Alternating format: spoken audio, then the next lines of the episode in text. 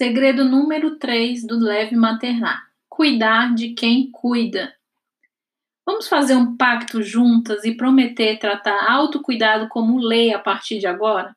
Se esse assunto não fosse tão negligenciado pelas mamães, eu tenho certeza de que tudo seria mais fácil. Eu literalmente esqueci de mim quando minha filha nasceu e entendo essa entrega de quase todas as mamães, porque a gente se sente culpada mesmo, não sabemos bem como realizar todas as tarefas ao mesmo tempo e ainda exigimos de nós mesmos uma doação completa quando nasce um filho. Precisei de dois anos, infelizmente, para perceber que precisava cuidar de mim para me sentir melhor para cuidar dela. A partir do momento que eu percebi que sou uma mãe melhor quando não sou 100% mãe, tudo fez sentido. A minha cabeça funciona melhor quando me sinto satisfeita comigo mesma e fazendo algo que eu gosto, como uma hidratação no, no cabelo ou ler um livro. O corpo e a rotina mudaram tanto que eu nem me reconhecia. Eu precisava lembrar dos meus hobbies, precisava saber dos meus gostos. Eu virei mãe, mas não deixei de ser um indivíduo com vontades. Essa constatação foi uma das melhores coisas para minha conscientização a respeito do que estava faltando na minha vida. Se eu precisava respeitar a autenticidade da minha filha, deveria primeiro respeitar a minha. A verdade é que eu precisava urgentemente me sentir útil. Brincar com minha filha e viver só por ela já não era suficiente. Quando eu comecei a olhar para mim, foi como um passe de mágica. Passei a ter mais paciência e tranquilidade para lidar com ela passei a ser uma mãe melhor. Depois de perceber que eu não estava cuidando de mim, eu notei como é difícil esse tal de autocuidado, apesar de ser muito necessário. Eu olhei para mim e vi que não tinha paciência para nada. Percebi o quanto qualquer evento era uma tempestade e virava o caos, só porque eu estava passando por cima de mim, literalmente. Não tem cristão no mundo que aguente só doar, sem reabastecer o seu reservatório de energia. E para reabastecer, precisamos buscar o que nos alimenta, o que faz nossos olhos brilharem e o que nos encanta.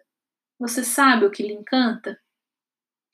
eu comecei a resgatar lembranças de quem eu era antes de ter minha filha e a fazer comparações com o que estava sendo a minha vida.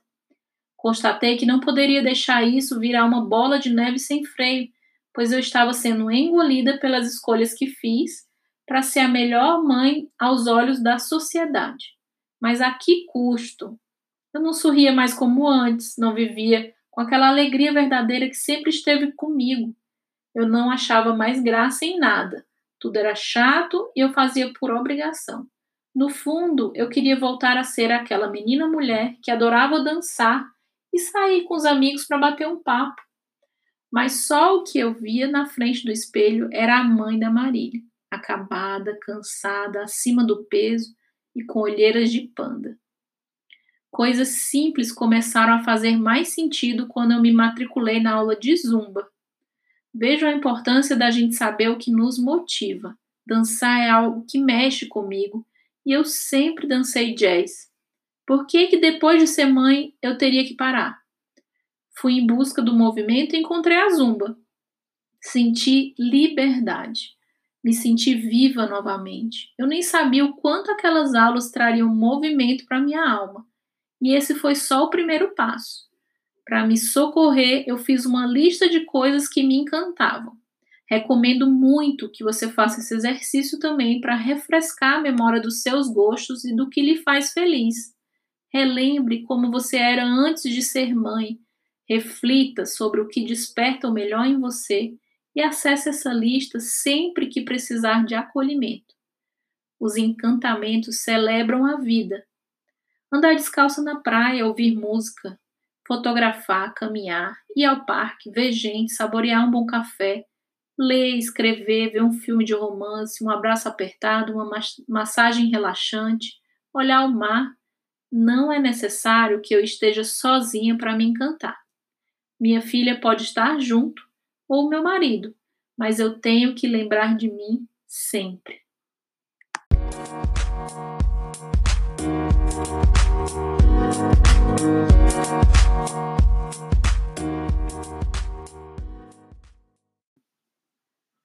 Você sabe por que o autocontrole é uma das virtudes mais buscadas na atualidade? A maior pista que eu tenho é de que o autocontrole está intrinsecamente ligado à inteligência emocional. E nós, decididamente, não fomos preparados para isso na infância e na adolescência. Eu queria abordar nesse episódio esse assunto que é realmente muito sério e faz parte do nosso autocuidado. A falta de autocontrole tem sido uma das principais queixas das mamães que acolho e me incluo nessa lista. Responda para mim quando é que você não consegue se controlar. Um, quando seu filho faz birra. Dois, quando algo sai do seu controle. Ou três, quando seu companheiro não concorda com você. Se você marcou todas as alternativas, nós estamos juntas nessa. Como nascemos e crescemos em uma geração em que não foi ensinada a ter controle emocional, estamos vivendo em uma era de total descontrole. E quem era, quem é amicíssimo do descontrole emocional é o descuido. Não tem como ter autocontrole sem se cuidar, sem olhar para si. Quando estamos vivendo no limite, qualquer faísca é sinônimo de explosão. Agora, se no contrário, fizermos algo pela gente, a paciência aumenta e conseguimos lidar com as adversidades de uma forma mais zen. Não necessitamos externar e reagir. Eu sei disso porque todas as vezes que eu explodo, que eu saio do sério, grito ou quero esmurrar alguém, antes disso eu me vejo frustrada por não ter feito algo que eu gostaria eu me sinto esgotada porque já não tenho tempo para mim. Estou falando de pequenas coisas que são gatilhos mentais para desordem. Cada vez que eu tenho que comer às pressas para levar minha filha na escola e que não saboreio o meu prato de comida de, da forma como deveria, eu estou passando por cima dos meus valores e desejos.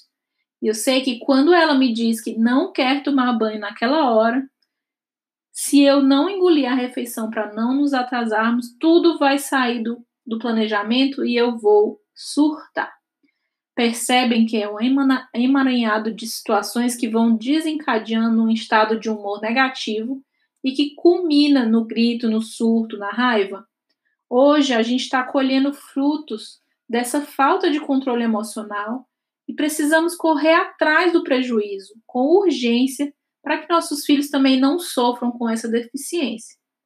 Esses dias eu estava analisando a minha forma de ter autocontrole sobre o meu emocional. Já me desgastei tanto que resolvi lidar de uma forma mais adulta com ele. Se alguém já teve insônia, vai entender o meu sofrimento. Eu estava naqueles dias de terrível insônia, ansiedade pré-mudança, imagine como estava difícil manter a calma e a paciência sem dormir direito.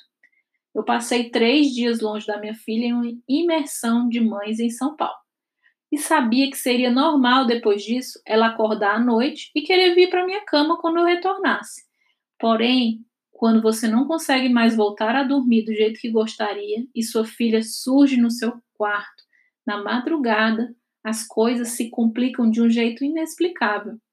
Primeiro surge a raiva, você tem vontade de explodir mas não pode acordar o marido do lado, não é verdade? Eu quase saí do eixo, mas descobri a tempo uma forma de quebrar aquele extras na hora certa e enviar a mensagem para o meu cérebro reptiliano de que ele não deveria reagir. Foi uma intervenção de emergência que funcionou. Então eu criei um passo a passo. São cinco passos para lidar com aquela situação naquele momento como eu estou lidando com as minhas emoções. E o primeiro passo é reconhecer as emoções. Eu reconheci a minha raiva e a frustração que eu estava sentindo por saber que não voltaria a dormir depois que a minha filha chegou no meu quarto. O segundo passo é não levar para o lado pessoal. Eu entendi que ela não estava fazendo aquilo para me aborrecer, e sim porque estava com saudades e sentindo a minha falta. O terceiro passo, que é o principal de todos, é controlar as reações. Eu controlei o impulso de mandar ela voltar para a cama dela com rispidez. O quarto passo é buscar o equilíbrio.